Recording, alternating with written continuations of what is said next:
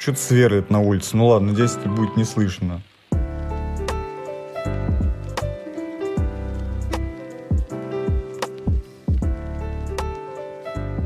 Тут такая тема, что очень много есть видео о том, как тот или иной блогер рассказывает о своих восхитительных скиллах по контролю за своими задачами и делами, используя тонны сервисов по планированию. Особенно забавно смотреть это и понимать, что этот блогер, кроме этого блога, больше ничего-то и не делает. Очевидно, это не подходит для большинства случаев. Для многих, как и для меня, жизнь проходит так. Подъем, транспорт, работа, ужин,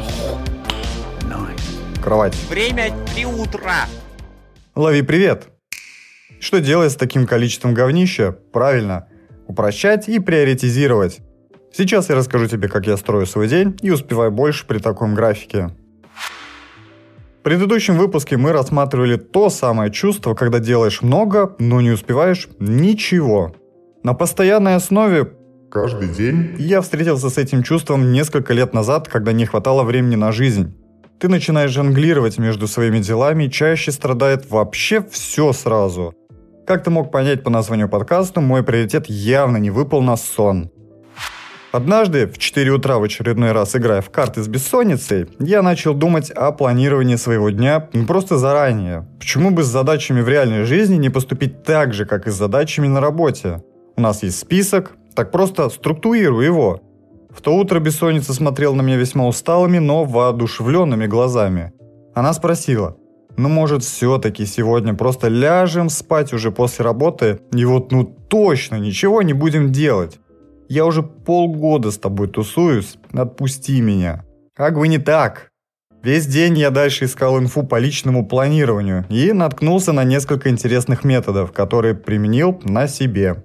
Скажем так, с подругой бессонницы мы еще общаемся весьма тесно, но в то время без нее стало намного интереснее в жизни. Парадокс списка дел. Я пробовал разные варианты, и огромное количество задач на листке убивают мотивацию выполнять задачи. Ты смотришь на огромное количество пунктов, и не хочется браться за дела, потому что не видно этому конца и края. Сразу стало понятно, что надо сильно упрощать задачи, и мозг сам будет решать, как ему действовать.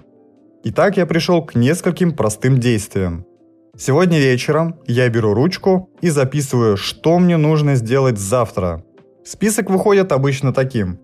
Поработать на работе, посмотреть курсы, заняться подкастом, посидеть 40 минут, посрать. Этого списка уже достаточно, чтобы перед сном я знал, что завтра день уже распланирован.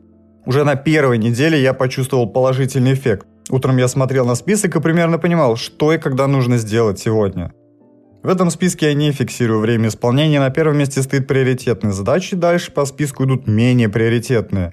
Основная фишка этого списка, что он простой, и ты сам понимаешь, когда тебе и что можно сделать. И не страшно, если ты не успел, просто перенеси это на следующий день в точно такой же список. Когда ты вечером записываешь свои дела на следующий день, утром уже проще понять, что вообще планируется сделать сегодня. На подсознании ты уже распланировал свой день. Этот метод можно подстраивать под свой цикл активной работы. Проще говоря, построй систему планирования вокруг себя, не натягивая эту систему на себя. Однако тут есть кое-что, с чем я столкнулся очень быстро. Я забыл про личную жизнь, пока составлял эти списки. Ее не надо заносить в этот список, иначе она превратится в очередную задачу. Когда такого базового планирования вечером будет уже мало, я и попробовал метод дневника. Представь себе обычный школьный дневник. Да, тот самый с полями для домашек и днями-неделями, где тебе ставили замечания красной ручкой учителя. К сожалению, эта история мало похожа на комедию. Скорее, это трагифан. Можно воспользоваться тем самым дневником. Достаточно просто заполнить колонку «Время». Допустим, на задачу посмотреть курсы я в среднем уделяю около 40 минут.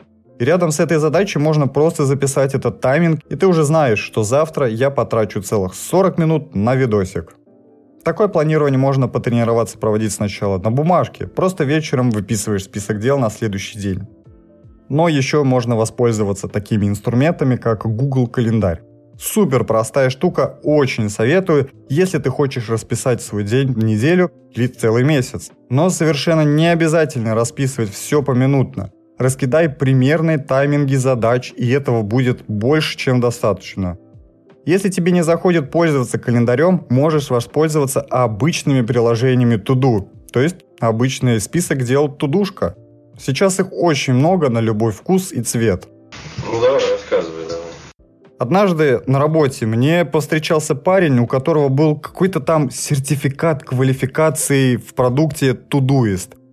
Это обычное приложение для заметок, и, на мой взгляд, такие приложения очень бестолково перегружены ненужными функциями.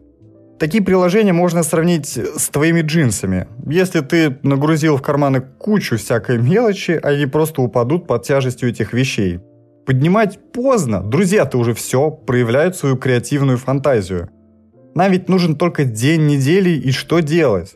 Штаны не должны падать успевать то, что ты хочешь, и не использовать при этом дикое количество сервисов проще, чем кажется. Уверен, ты попробуешь этот метод, всего 5 минут, простой список задач на листке перед сном, и ты уже управляешь своими задачами, а не они тобой. Ну что, спасибо, что послушал. Приходи в следующий раз, буду тебя ждать на поболтать и подумать.